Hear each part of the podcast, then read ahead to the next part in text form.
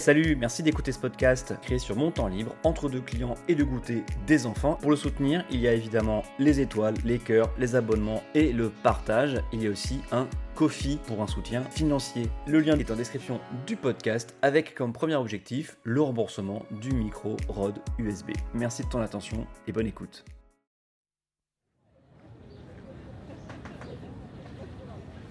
Nouveau groupe à l'Assemblée, la lettre d'Elisabeth Borne d'entreprise et 34 propositions pour sortir de la crise. Bonjour, bonsoir. Quatrième numéro du podcast Adrien parle politique, 15 minutes, jamais plus. Mais parfois moins. On est à la cool pour de l'opinion avec un zeste de mauvaise foi. Installez-vous.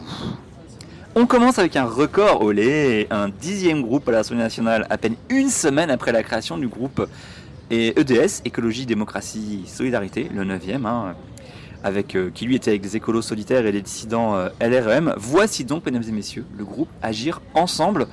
Euh, un dixième groupe, c'est un record hein, donc déjà établi avec le neuvième, un record facilité, c'est vrai, par le nombre de députés nécessaires à la création de ce groupe, hein, seulement 15, alors qu'à une époque il en fallait une trentaine, hein, forcément c'est plus simple d'en trouver 15 que, que 30. Euh, autant vous dire que les clés de répartition du temps de parole vont être super simples à calculer. Bon courage euh, au bureau de l'Assemblée nationale, parce que oui, ces groupes, ça permet d'avoir des moyens, un bureau, de pouvoir avoir des salariés pour le groupe, mais aussi ça permet du temps de parole dans l'hémicycle euh, et des, membres en commission.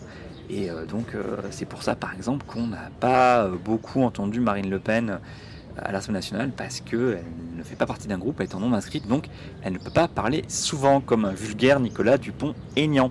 Alors, on va pas se mentir, hein, ce groupe euh, de 17, c'est beaucoup euh, de nobody, hein, sans vouloir euh, offenser personne. Je sais pas, est-ce que vous connaissez le président du groupe, Olivier Becht, Paul Christophe, Christophe Euzet, Thomas Gassillou, Dimitri Houbron, Antoine Hert alors Anna Curic, euh, députée de la Marne, elle avait fait parler d'elle parce qu'elle avait quitté En Marche euh, il y a quelques temps. Mais sinon, Lisa Magnier, Patricia Lemoine, alors Laure de la Rodière, ça me dit un peu quelque chose. Mais c'est vrai que, à part le sol un peu connu, hein, Pierre-Yves Bournazel, le député euh, de Paris dans le 18e, eh ben, c'est quand même pas beaucoup des poids lourds. Hein. Alors, comme il y a 9 députés LREM dans ce groupe, eh bien, ça fait perdre pour de bon à la En Marche la majorité absolue à l'Assemblée nationale en théorie. pourquoi en théorie? Eh bien, parce que cet équivalent de droite du groupe EDS, euh, e là, les écolos et, les dissidents, eh bien, il sera un peu plus discipliné et il, est, il apparaît complètement téléguidé par euh, le château, hein, c'est-à-dire euh, Matignon, l'Élysée, Macron, Philippe, on ne sait pas trop. Ce groupe, il permet aux plus proches d'En Marche chez Agir, qui est un petit parti centriste, hein, comme Bournazel par exemple, eh bien, ou des membres du Parti radical, hein, puisqu'on a euh, Gilles Garab qui a élu euh, En Marche, mais qui a rejoint ce Parti radical. Euh, qui est le nouveau nom du Parti radical. Hein. le mouvement radical, c'est libéral. Hein. Bon, un jour, c'est compliqué, mais un jour, il faudra podcaster l'histoire récente des radicaux. Euh, c'est très drôle. Donc, ça permet à ces gens de rallier la majorité sans pour autant rejoindre le groupe LREM et de se fondre dans cette masse, en fait. Euh, ils auraient eu du mal au sein d'un autre groupe à voter avec le groupe En Marche, peut-être. Là, dans ce groupe-là, ils pourront dire qu'ils votent avec eux. en solidarité de groupe, quoi. Alors qu'en électron libre, dans un groupe de droite, c'était peut-être plus compliqué. Là, eh c'est plus simple. Euh, et donc, ces, députés En Marche sont venus renforcer ces dissidents d'agir pour qu'ils puissent créer leur groupe. Hein. Euh, et euh, c'est donc même un sous-groupe majoritaire. Et ainsi, les gens de chez Agir ou des radicaux sauvent la face, ne rejoignent pas tout à fait En Marche. Et En Marche, eh bien, sauve sa majorité absolue. voilà. Et alors finalement, avec 10 groupes à l'Assemblée nationale, on se retrouve avec une assemblée digne des pays euh, qui appliquent la proportionnelle intégrale aux élections législatives. Hein. Sauf que ça n'a rien à voir. Hein. Euh, les groupes aujourd'hui à l'Assemblée nationale procèdent plus de euh, et de combinaisons politiques que de regroupements idéologiques. Hein. et on verra bien ce que ça donne si eh bien, la fonction créant l'organe, ces groupes vont se mettre à négocier chèrement leur vote ou si ils joueront le vote avec le petit doigt sur la couture du pantalon. Ça, seul l'avenir nous le dira. Bon, parlons écologie maintenant. Elisabeth Borne, la ministre de la Transition écologique et solidaire, qui a remplacé euh, François de Rugy au pied levé hein, après euh, l'histoire du homard, a écrit une lettre à 90 patrons de grandes entreprises, hein, qui étaient ceux qui avaient signé une tribune pour, je cite, mettre l'environnement au cœur de la reprise économique et à garantir que les moyens qui seront alloués soient accélérateurs d'une relance verte et inclusive dans le monde du 5 mai dernier. Elle décide donc de les prendre au mot et leur envoie une lettre qui reprend ses objectifs non seulement climatiques mais aussi de protection de la biodiversité. Je la cite, je peux donc compter sur vous et vos entreprises pour participer de manière constructive à la réalisation de nos grands objectifs en matière de climat et de biodiversité, ainsi qu'au Green Deal européen. Fin la station, hein, le Green Deal européen, c'est le projet euh, présenté par Margrethe Vestager, hein, la présidente de la Commission européenne, pour les cinq prochaines années euh, et atteindre ainsi les objectifs euh, de l'accord de Paris. Hein. Elle les invite, alors Elisabeth Borne, à dépasser le stade de la tribune, qui est souvent le niveau zéro de l'engagement politique avec la, la, pétition, et à rendre public des engagements formels de leur part. Et pourquoi pas lors de sommets internationaux, tiens, je la cite. La crise du coronavirus nous rappelle aussi cruellement la nécessité de préserver notre biodiversité mondiale pour limiter le risque d'émergence de pandémies et s'en protéger. L'année qui arrive étant riche d'opportunités dans ce domaine avec le Congrès mondial de la nature de l'UICN, euh, l'organisme de l'ONU qui s'occupe des espèces en danger, hein, en janvier 2021 à Marseille et la COP 15 pour la diversité biologique au premier semestre 2021 en Chine. Je vous invite à étudier les engagements que vous pourriez prendre pour éviter ça c'est bien éviter, hein. réduire, bon c'est moins bien, compenser, alors ça c'est un peu moins bien la compensation parce que c'est-à-dire que tu fais ta bêtise et après tu passes à la serpillière. Bon, vos impacts sur la biodiversité, voire soutenir sa régénération, vous pourriez les rendre publics lors d'un événement de haut niveau au congrès de l'UICN. La lutte contre la déforestation et l'artificialisation apparaît particulièrement importante dans ce domaine. Afin de réduire ces risques, les entreprises pourraient aussi prendre des engagements zéro déforestation et zéro artificialisation dans l'ensemble de leur chaîne d'approvisionnement.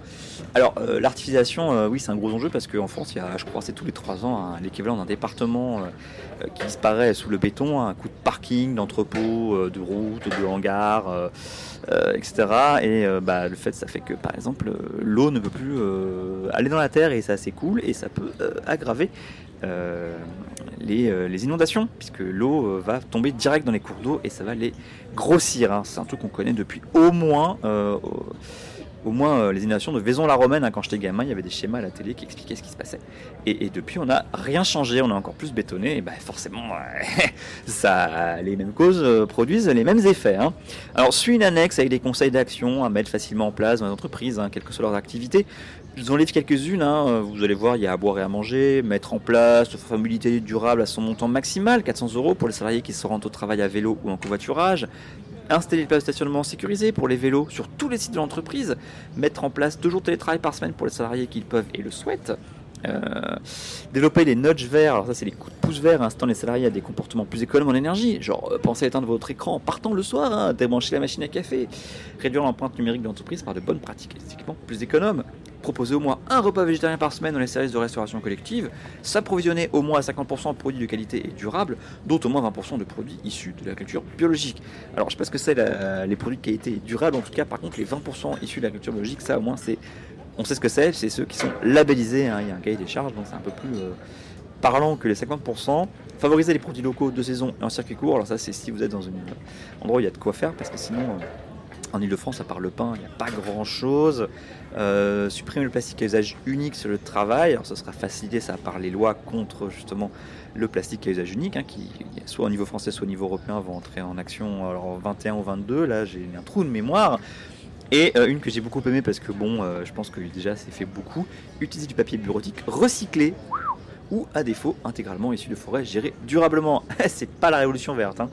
Alors c'est sûr, ça reste une lettre, hein. c'est pas une loi contraignante, euh, mais la loi c'est pas magique non plus. Quand vous la votez, le problème n'est pas résolu. Il faut ensuite se donner les moyens de l'appliquer et dans tous les domaines c'est pareil. Hein. Prenons cette lettre comme un accusé de réception de la tribune du 5 mai par la ministre, une manière de dire Ok, vous voulez être écolo, je vous regarde, allez-y, engagez-vous euh, plus euh, fermement, agissez. Cela dit en même temps, euh, t'as Macron qui te déballe un plan massif d'aide à l'automobile à hauteur de 8 milliards d'euros. alors les airsoft vélo, le plan végétarien, le plat végétarien hebdomadaire, ça fait petit bras à côté de primes d'aide à l'achat de 7000 euros, même pour une voiture électrique, hein, ou du prêt de 5 milliards d'euros à Renault. faudra voir après les contreparties, mais exiger, hein, pour l'instant c'est pas extraordinaire. Euh, est-ce que je peux faire la blague sur les 100 000 bornes de recharge électrique euh, et euh, Elisabeth Borne Borne de recharge? Non. ok, pardon. Est-ce que je coupe ça Non, je laisse au montage, tant pis. Je ne fais pas de montage, j'ai dit. Alors, autant dire que cette lettre, hein, c'est pas une façon de procéder qui plaît aux 20 membres du collectif mené par Attaque, la CGT et Greenpeace, hein, qui propose pas moins de 34 actions pour sortir de la crise. C'est assez, assez historique cette ce, plan de 34, alors pas tellement pour les propositions, hein, parce que, bon, je vais vous lire les objectifs, hein, pas les 34, mais ça fait un peu liste de courses où chacun est venu avec son truc et il n'y a rien de particulièrement novateur. Hein. Ça fait plein de bonnes intentions. Les objectifs, c'est, je vais vous les lire, garantir à toutes et à toutes les mesures de protection et de prévention. Donc ça, c'est vraiment contexte Covid. Il y a l'histoire des masques, par exemple, et des tests. Euh, objectif 2, assurer la sécurité sanitaire en renforçant les droits démocratiques et individuels. Objectif 3, du travail pour toutes et tous. Euh, ensuite 4, garantir la satisfaction des besoins essentiels. 5, pour une réelle solidarité internationale. 6, reprendre le contrôle sur le monde de la finance et de la dette publique. 7, plus de justice fiscale. 8, accompagner durablement la reconversion. Et 9, transformer nos modes de production de mobilité et de consommation. Alors c'est des choses euh, qui ne fâcheront personne. Hein. Ça dit par exemple que l'argent magique existe, il suffit d'aller chercher au bon endroit. Hein. De l'argent, il y en a dans les poches du patronat.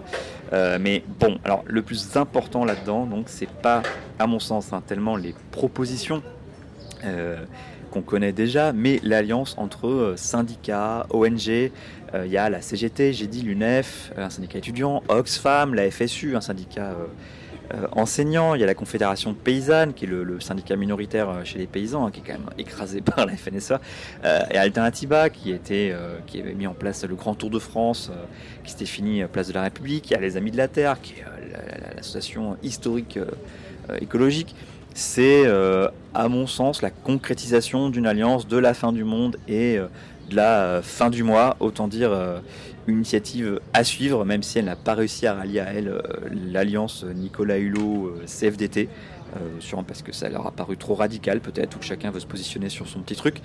mais bon, une affaire à suivre peut-être dans un prochain podcast d'Adrien Parle Politique. Voilà, c'est fini. Je vous souhaite une bonne journée, une bonne soirée, et je vous fais des bisous. Ciao